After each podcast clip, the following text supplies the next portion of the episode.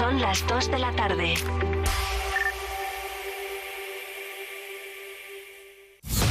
Vive Radio Servicios Informativos con Noelia Ordóñez.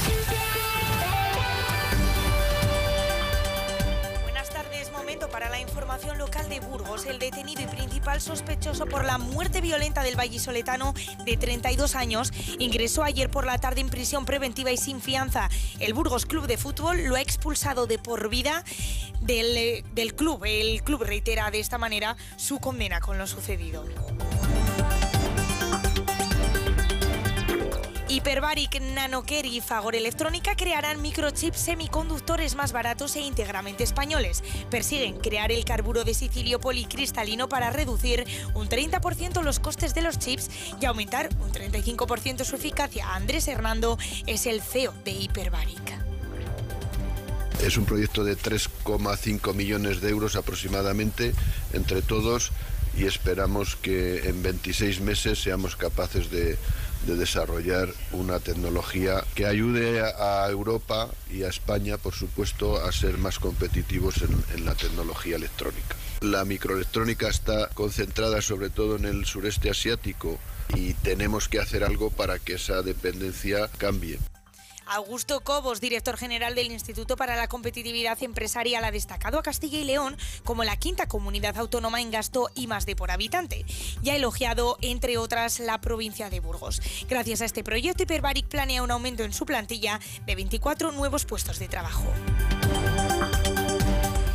Antiguo ayuntamiento de Gamonal, cuyos servicios acaban de trasladarse a la calle Sonsoles Balbé, será el primer proyecto en ejecutarse en la planta baja. Los mayores tendrán un espacio para jugar a las cartas y en la superior la Fundación Juan Soñador realizará labores de estudio con menores. La alcaldesa Cristina Ayala ha mostrado su compromiso a las distintas asociaciones del barrio. Un lugar estratégico por el punto donde se encuentra ubicado es ese antiguo ayuntamiento de Gamonal que hoy prácticamente no está prestando servicio, que sin embargo es un espacio muy grande desde hace dos años un servicio muy pequeño para la policía de la diversidad, escasamente dos años, un espacio que está en unas, eh, vamos, en un estado francamente lamentable.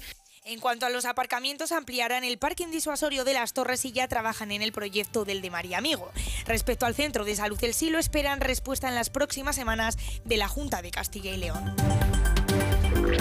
Cerca de 600 trabajadores del Hospital Universitario de Burgos están a la espera de que el consejero de Sanidad cumpla lo acordado el pasado 12 de diciembre para contabilizar los sábados trabajados como festivos, al igual que ocurre con los profesionales de medicina y enfermería. Si no, irán a la huelga Celedonio García del sindicato CESIF. Si no se contemplaría todas las categorías, haríamos huelga indefinida los sábados para que el consejero se dé cuenta de cuando va al hospital un sábado el primero que le va a atender es cuando entra en el hall, está el celador, el que está en el mostrador es un administrativo, el que hace las pruebas analíticas es un técnico, el que cuida a los pacientes es una enfermera y el que distribuye también y cuida a los pacientes es una técnico en cuidados de la enfermería. Es decir, todos ellos están dentro del mismo ámbito y todos ellos trabajan el mismo día. Los presupuestos de la Junta de Castilla y León para la provincia de Burgos resultan para los procuradores socialistas ineficaces e insuficientes. Creen que no se avanza en proyectos más allá de los tres que sí copan grandes inversiones como el Hospital de Aranda de Duero, el Parque Tecnológico y el Centro de Salud del Silo. El procurador del PSOE por Burgos, Luis Briones, ha explicado que un defecto constante de las cuentas autonómicas es la falta de ejecución de los proyectos, ya que ha calculado que el 25% queda sin gastar, cerca de 132 millones. quiere llegar a un acuerdo. Lo que pasa que solamente ha habido una reunión. Eh, la- en este caso, la consejería que tiene las competencias eh, para firmar los convenios es, es, eh, la eh, de presidencia. Y en esa consejería solo ha habido una, una reunión. Lo que no se puede, es decir, estos convenios son fundamentalmente para las zonas limítrofes, como todos sabemos. Lo que no puede intentar la Junta de Castilla y León es hacer que se le den servicios donde no son zonas limítrofes. Y ese es el gran problema. Hasta aquí la información local. Continuamos ahora con toda la actualidad.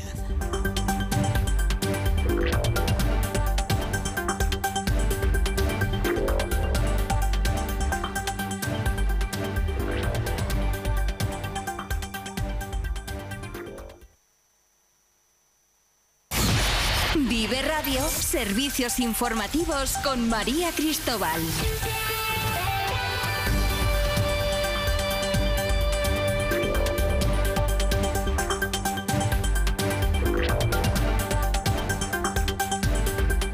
La actualidad nacional ha estado marcada hoy por las reacciones a la decisión de Ábalos de mantener su acta como diputado. Feijóo ha acusado a Sánchez de tapar el caso Coldo y el líder del PSOE ha respondido con ataques a la corrupción del Partido Popular.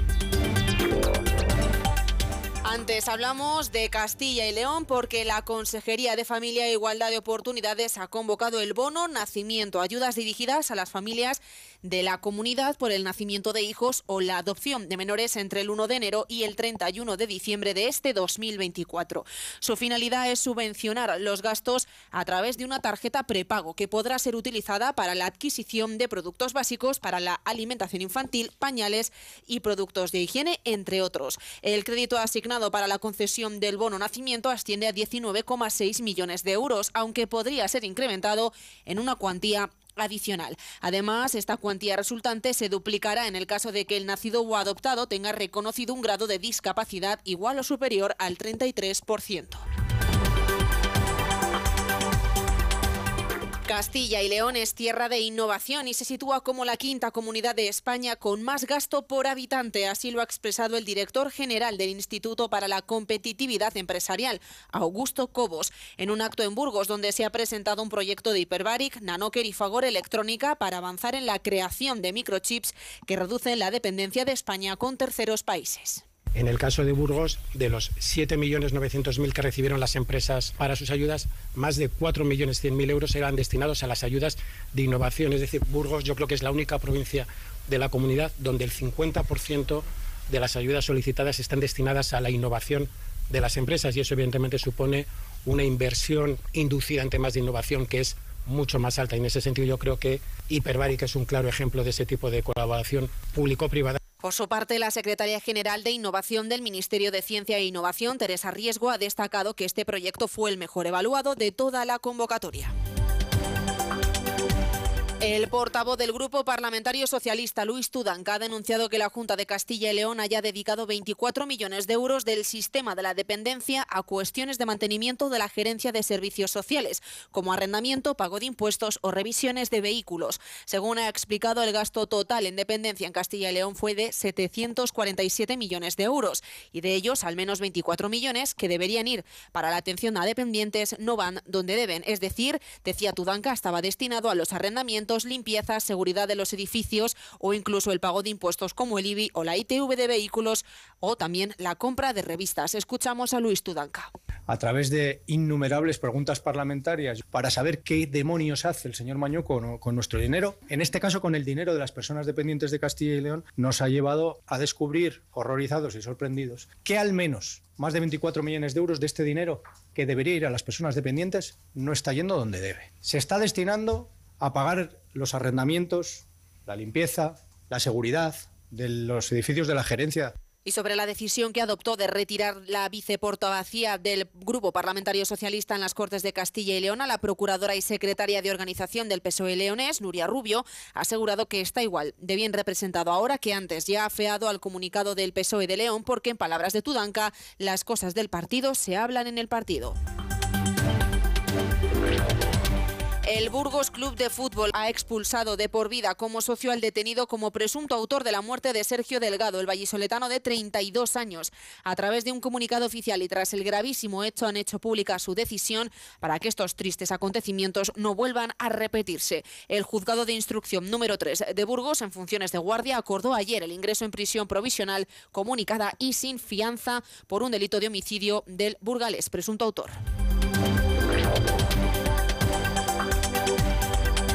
La consejera de Educación, Rocío Lucas, ha señalado que el propio colegio y la Consejería de Educación ya habían actuado desde que se tuvo conocimiento de actuaciones irregulares hacia la niña en el caso de acoso escolar a una menor en un colegio de Valladolid. Ya se tuvo conocimiento de que había actuaciones irregulares hacia la niña, o sea, el propio colegio ya actuó.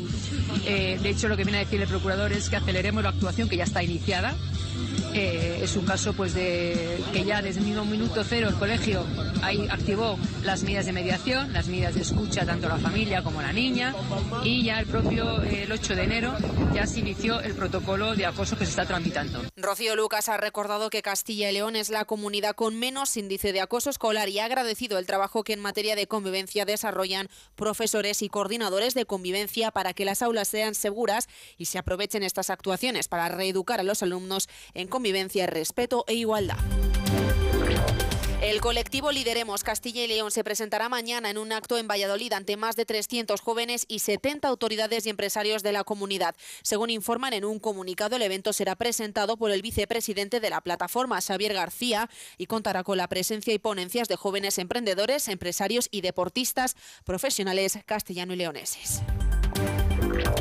Con motivo de la celebración mañana del Día Mundial de las Enfermedades Raras, la Asociación de la Enfermedad de Bechet y el Club Turismo Moto Pingüinos han organizado un encuentro de apoyo al trabajo de investigación que se está desarrollando en la Universidad de Valladolid, de la mano de la doctora Julia Barbado. El acto recaudará fondos para este trabajo de universidad sobre la enfermedad de Bechet. La Orquesta Sinfónica de Castilla y León será una de las grandes formaciones invitadas a participar en la vigésimo tercera edición del Festival Música Música que se celebra durante este fin de semana en Bilbao. La Hostil contará con una doble participación en el Festival Vasco con dos sesiones, el viernes y el sábado. Siguiendo con la actualidad del país, el presidente del gobierno Pedro Sánchez ha contraatacado este miércoles al Partido Popular recordando sus casos de corrupción y ha respondido a las acusaciones del líder del partido Alberto Núñez Feijóo sobre el caso Coldo, que han sido una crítica directa al jefe del ejecutivo. Usted lo sabía y lo tapó, decía Feijóo. El caso Coldo ha protagonizado el cara a cara entre Sánchez y el líder de los populares en la sesión de control al gobierno del Pleno del Congreso, la primera después de la decisión del exministro José Luis Ábalos, que no ha acudido a la Cámara de no renunciar al escaño y pasar al grupo mixto. Señor Sánchez, sin rodeos. Usted lo sabía y lo tapó. Se lo digo en nombre de todo un país consciente, por la información que tenemos, de que usted lo sabía, al menos desde hacía más de tres años. Sí, señor Sánchez, usted cesó al señor Ábalos por lo que le dijeron que pasaba en el ministerio, pero a la vez aforó al señor Ábalos por lo que sabía que pasaba en su partido. Este gobierno lo que hace, señoría, es colaborar con la justicia, rendir cuentas ante este Parlamento, rendir cuentas a este Parlamento con una comisión de investigación parlamentaria y, en tercer lugar, asumir las responsabilidades políticas. Señoría, nosotros llegamos al Gobierno para desterrar la, la, corrupción de la política. Por su parte, el ministro de Presidencia, Justicia y Relaciones con las Cortes, Félix Bolaños, se ha defendido del duro ataque del Partido Popular y de Vox, asegurando que le repugna la corrupción. Así lo hacía en respuesta del portavoz del Grupo Popular, Miguel Tellado. ocasión de decir que no conocía los hechos en el momento que cesó al ministro Ábalos. Perdió la ocasión de hacerlo y el que calla ya sabe lo que ocurre, el señor Bolaños, el que calla otorga. El señor Sánchez conocía todo hace dos años, cesó al señor Ábalos precisamente por eso, y lejos de poner los hechos en conocimiento de la justicia, se cayó. Y cuando tuvimos información, colaboramos con la justicia. Imagino que esto, dado los antecedentes del Partido Popular, le parecerá muy sorprendente, pero es lo que ha hecho este gobierno. Me repugna la corrupción, me repugna porque precisamente la política, ejercer lo público y la política es lo contrario. Y mientras el Partido Popular ha lanzado una ofensiva contra el Gobierno por el caso Coldo al pedir la comparecencia de hasta siete altos cargos en el Congreso, incluidos dos ministros. Además, registran una batería de preguntas pidiendo explicaciones por la trama que ha provocado la marcha de avalos del Grupo Socialista. En esta línea, el empresario Juan Carlos Cueto, el presunto cerebro de la operación, ha asegurado al juez del caso que trató de ayudar a los españoles con su actuación y no aprovecharse de la venta del material sanitario. Mientras Bruselas está investigando si hay fondos europeos en este caso. El ministro de Agricultura, Pesca y Alimentación, Luis Planas, ha convocado este miércoles a una nueva reunión en la sede del Ministerio a las organizaciones profesionales agrarias, Asaja, COAC y UPA.